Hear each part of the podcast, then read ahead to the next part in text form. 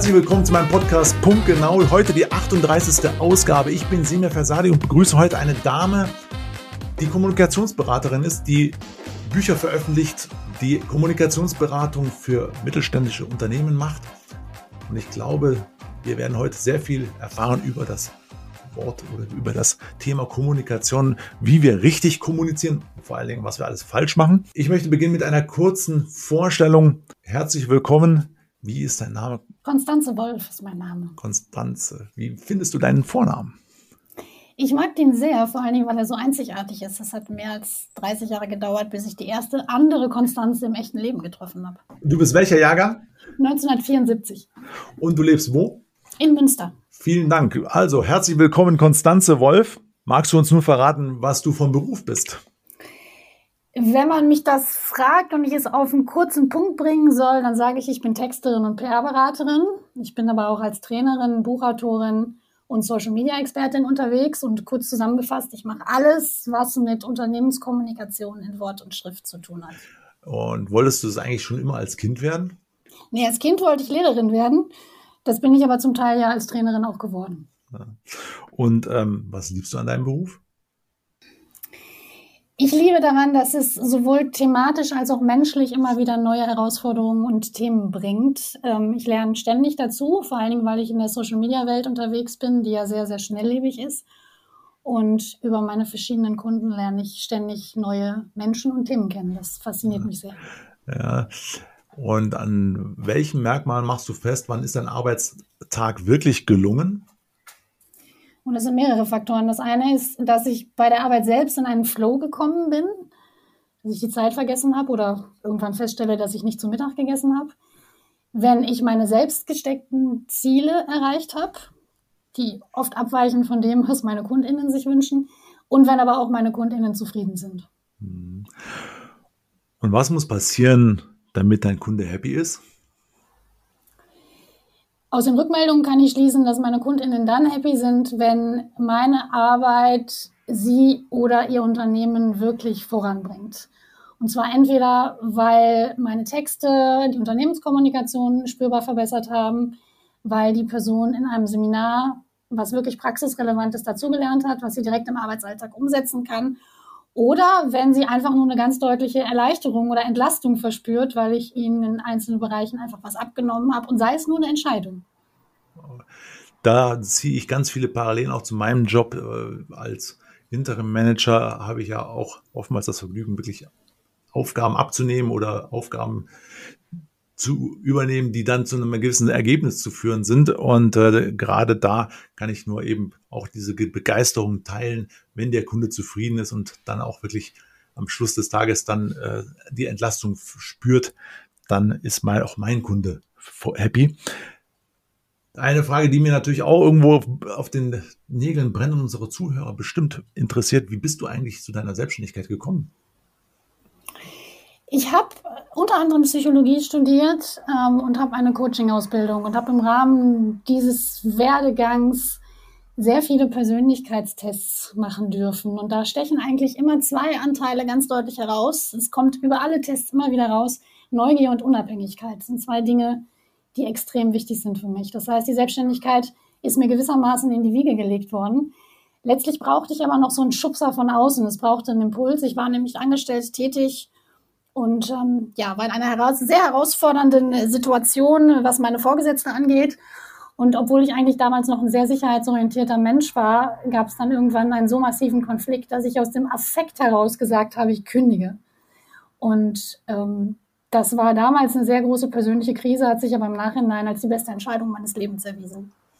Ja, also oftmals ist es ja so, dass wirklich auch diese, wenn man durch Krisen geht, da die besten Entscheidungen entstehen. Und äh, ich war ein Stück weit ähnlich auch bei mir, als ich damals in die Selbstständigkeit gegangen bin. Es war einfach auch Zeit. Ja, es war Zeit und dann musste genau diese Entscheidung getroffen werden.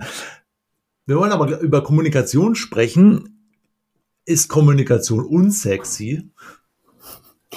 Das geht nur, wenn du ganz allein in einer Höhle lebst. Ähm, sobald du mit anderen Menschen zusammenlebst und oder zusammenarbeitest, brauchst du den Austausch damit du individuelle und gemeinsame Ziele erreichst. Alleine kommst du nie so weit wie in der Gruppe. Führt mich auch gleich zu meiner nächsten Frage, wann denn dein Herz bei der Kommunikation denn hüpft?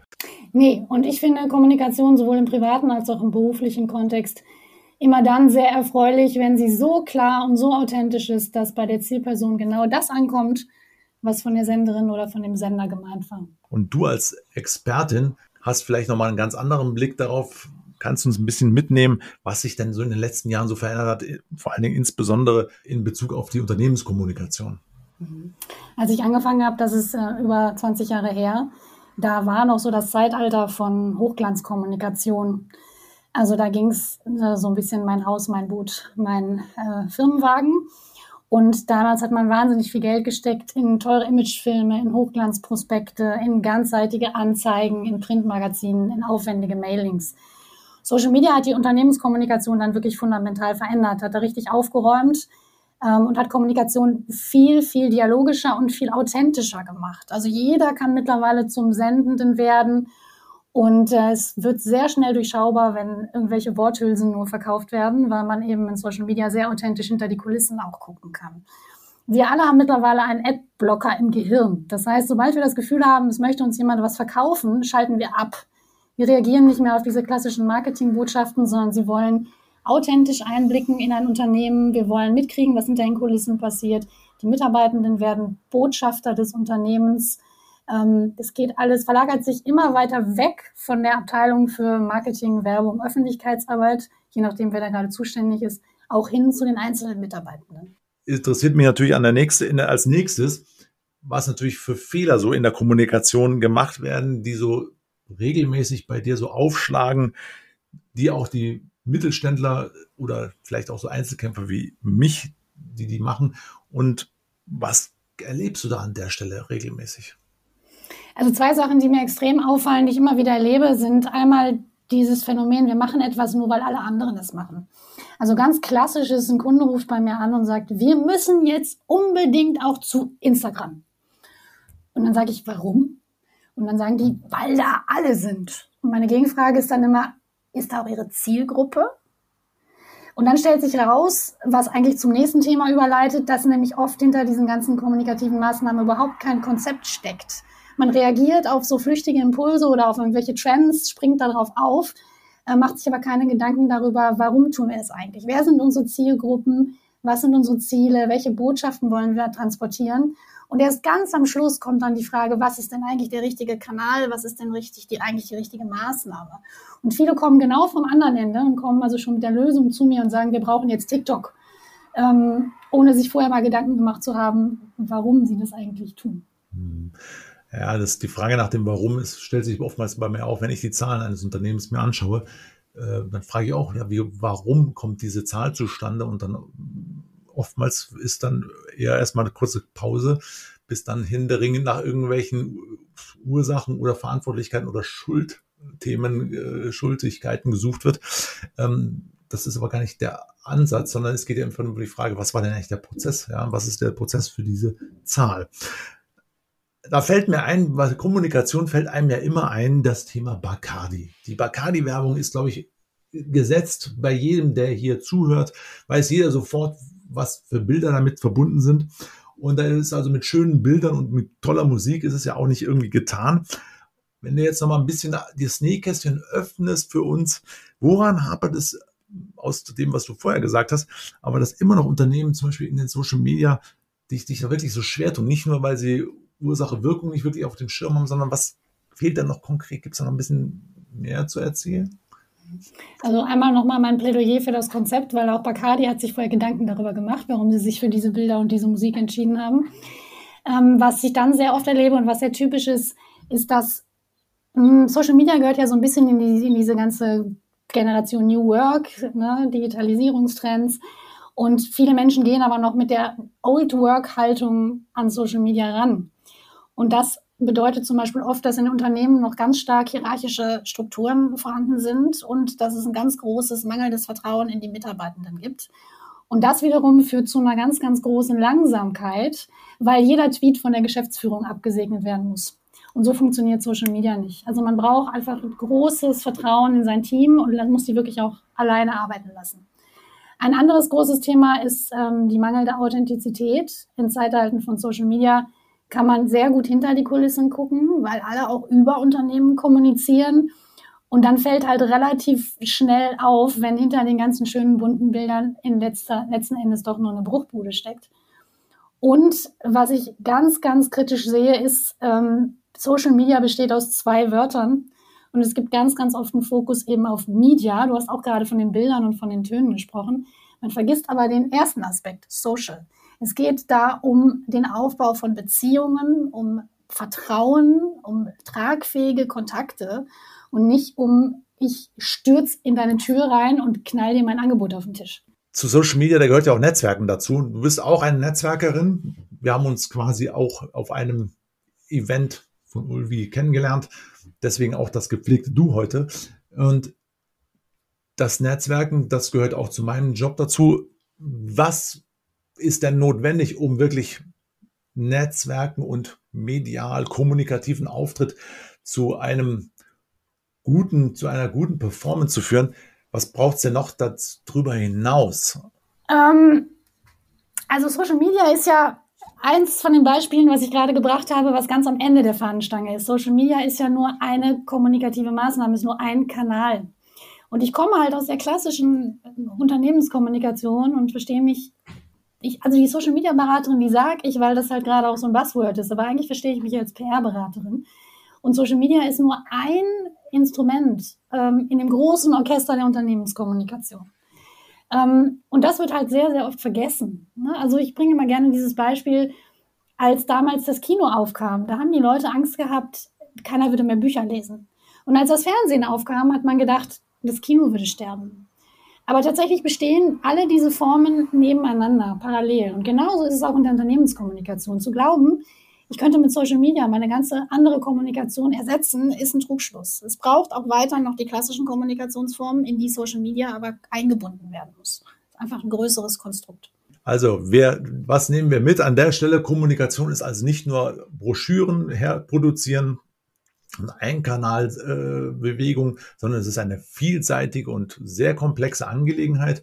Und äh, Kommunikation ist ein sehr volatiles Thema, das sich immer wieder bewegt. Vielen Dank für diesen Einblick in diese, dieses Thema. Aber wir wollen natürlich auch die Persönlichkeit Konstanze Wolf ein bisschen beleuchten und kennenlernen. Du bist jetzt schon seit 22 Jahren selbstständig. Hast du an der Stelle vielleicht auch schon das ein oder andere Grenzerfahrung gemacht, wo du sagst, da kann ich Selbstständigen auch noch mal ein bisschen was mitgeben, wie Lösungen vielleicht aussehen könnten? Also wenn ich auf die Krisen oder auf die Herausforderungen, wie es ja neudeutsch heißt, gucke in den letzten 22 Jahren, dann fallen mir da im Wesentlichen so drei Themen ein. Das eine war natürlich die Finanzkrise 2008, 2009, die mich auch ordentlich gebeutelt hat. Ähm, da war ich knapp zehn Jahre selbstständig und da habe ich nochmal deutlich gemerkt, dass ich ein extrem lösungsorientierter Mensch bin. Also fall schon einen Moment in Schockstarre, wenn so Probleme von außen kommen, aber dann krempel ich die Ärmel hoch und suche nach einem alternativen Weg. In der Finanzkrise war das zum Beispiel, dass ich mir wirklich ganz schlichtweg einen Nebenjob gesucht habe, ähm, wo ich also Teilzeit festangestellt gearbeitet habe, um einfach meinen Lebensunterhalt zu finanzieren, aber ganz bewusst nicht von meinem Stundensatz abgewichen bin. Also es gab damals ähm, in meiner Selbstständigkeit immer wieder auch von außen diesen Vorschlag, ja, dann setz doch deinen Stundensatz runter, wenn der Markt gerade so schlecht ist. Und dann habe ich immer gesagt, nein, ich komme niemals wieder von diesen niedrigen Preisen runter. Dann gehe ich nebenher was ganz anderes machen, aber ich werde nicht anfangen, meine Honorarsätze nach unten zu ähm, verbiegen. Das war, glaube ich, eine sehr gute Entscheidung. Die zweite große Herausforderung war natürlich Corona. Damals sind mir innerhalb weniger Tage Zehntausende Euro an Einnahmen für meine Trainings weggebrochen. Ich habe also innerhalb von 48 Stunden nur Absagen bekommen. Und auch da bin ich erstmal für zwei Wochen in Schockstarre gefallen. Und dann habe ich mich hingesetzt und habe meine kompletten Trainings didaktisch neu aufbereitet und habe angefangen, Webinare anzubieten. Und habe dann wirklich, also ich schäme mich fast, das zu sagen, aber ich habe 2020, 2021 die besten Jahre meiner Selbstständigkeit gehabt weil ich auch sehr proaktiv dann auf Akademien ähm, zugegangen bin und denen meine Trainings angeboten habe, weil die ja auch plötzlich kein Angebot mehr hatten und total ins Leere gearbeitet haben. Und das dritte Thema ähm, ist eine, eine, sehr persönliche Krise, die ich erlebt habe, weil bei all dieser Macher- und Leistungsmentalität musste ich dann auch nach zehn Jahren Selbstständigkeit sehr schmerzhaft erfahren, dass meine Leistungsfähigkeit auch Grenzen hat. Ich bin nämlich dann vor zwölf Jahren wirklich mit Vollgas in den Burnout gerauscht. Und auch da habe ich dann sehr schnell reagiert und habe mir professionelle Unterstützung von außen gesucht, um da wieder rauszukommen dass es Grenzerfahrungen gibt, das macht es natürlich dann auch nochmal insofern spannend, weil wir immer glauben, dass die Gesundheit ein Gut sei oder ein Wert, den der Körper immer quasi täglich zur gleichen Leistungsfähigkeit liefert. Das tut's weiß Gott nicht und äh, ich finde es toll, dass du da so positiv und gut rausgekommen bist. Also, aber auch, du hast gerade gesagt, persönliche, persönliche Hilfe war da von Nöten. Führt mich zu meiner nächsten Frage was genießt du denn am meisten in deiner Selbstständigkeit? Ich genieße am allermeisten, dass ich mir die Themen und die Menschen, mit denen ich mich beschäftige, selber aussuchen kann. Ähm, dass es einfach auch Menschen gibt, wo ich sage, nö, da erlaube ich mir den Luxus, dass ich mit denen nicht zusammenarbeiten möchte. Außerdem für mich, ähm, ich habe ein Gehirn, was ständig Futter braucht und in meinem Job lerne ich ständig dazu. Das finde ich super, super interessant. Das befriedigt eben dieses Grundbedürfnis Neugier mir extrem stark. Und dass ich spätestens seit der Pandemie, in der ich also fast nur noch remote arbeite, maximal ortsunabhängig bin. Und das resultiert darin, dass ich demnächst zum Beispiel für einen Monat aus Kroatien arbeiten werde. Und da bin ich schon sehr gespannt, wie das für mich funktioniert. Du hast mir im Vorgespräch verraten, du bist also nicht nur Kommunikationsberaterin und Netzwerkerin, sondern du hast auch leidenschaftliche Tänzerin und boulders gerne. Ähm, wie bringst du denn diese beiden wirklich unterschiedlichen Hobbys unter einen Hut und was für persönliche Eigenschaften braucht es denn dazu? Ich finde die beiden Hobbys gar nicht so unterschiedlich. Die sind sich im Kern sogar ziemlich ähnlich, weil man nämlich für beide Sportarten Kopf und Körper braucht. Das ist für mich sehr, sehr gut, weil ich oft Probleme habe, meinen Kopf abzuschalten. Wenn ich aber in der Boulderwand meinen Kopf äh, nicht wirklich beim Bouldern habe, sondern noch bei der Arbeit, dann falle ich aus der Wand. Ähm, und was ich auch sehr, sehr spannend finde und was eben diese Persönlichkeitseigenschaften betrifft, die man da mitbringen muss. Das eine ist natürlich Ehrgeiz, der sich dann in den beiden Sportarten bei mir zum Beispiel darin äußert, ich will diesen einen Muskel isoliert bewegen können oder ich will unbedingt diese Wand auf dieser Route hoch. Ähm, gleichzeitig braucht es aber auch die Bereitschaft, vom gefassten Plan abzuweichen, weil nämlich der Tanzpartner zum Beispiel was ganz anderes will als ich und mir einen ganz anderen Impuls gibt. Oder ähm, weil ich dann in der Wand plötzlich feststelle, dass sich das doch alles ganz anders gestaltet, als ich mir das von unten vorgestellt habe.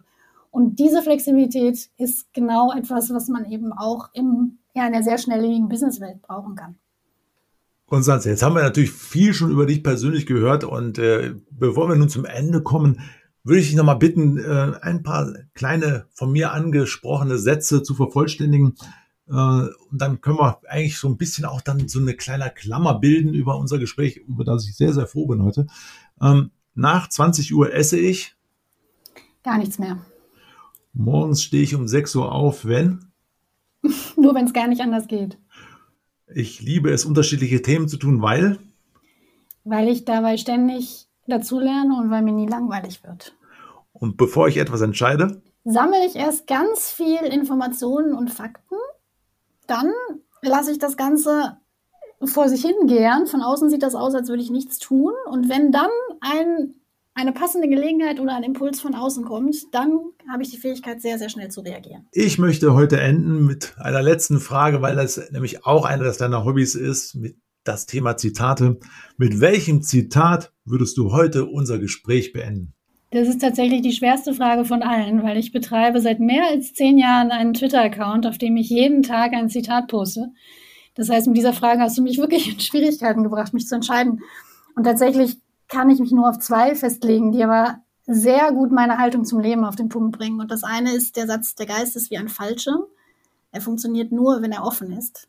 Und das andere ist ein Zitat von Eleanor Roosevelt, was hier tatsächlich an meinem Schreibtisch hängt. Und das heißt, do one thing every day that scares you. Vielen Dank, Konstanze. Und das lassen wir auch so stehen. Ich glaube, das bringt alles auf den Punkt. Schön, dass du da warst. Und vielen, vielen Dank für deine Offenheit und deine Wärme heute hier uns ein bisschen mitzunehmen, was das Thema Kommunikation und auch Selbstständigkeit betrifft. Vielen, vielen Dank, Konstanze. Gerne. Tschüss. Tschüss.